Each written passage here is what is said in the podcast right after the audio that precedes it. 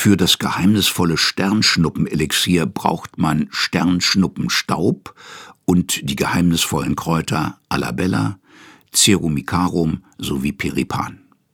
Das lernen wir in dieser Geschichte. Und ihr fragt euch sicher, ob es noch andere hexische Kräuter gibt, die wir nicht kennen. Nun, ich habe mich da mal erkundigt und tatsächlich, es gibt da ein paar wenige, die nur von Hexen erkannt und genutzt werden. Aloe Alara zum Beispiel. Man braucht es für bestimmte Vergangenheitshexereien. Wenn wir es essen würden, bekämen wir lediglich einen frischeren Atem. Des Weiteren gibt es das hexische Zitronenkraut. Zusammen mit Ingwer wird es als Teeaufguss verwendet.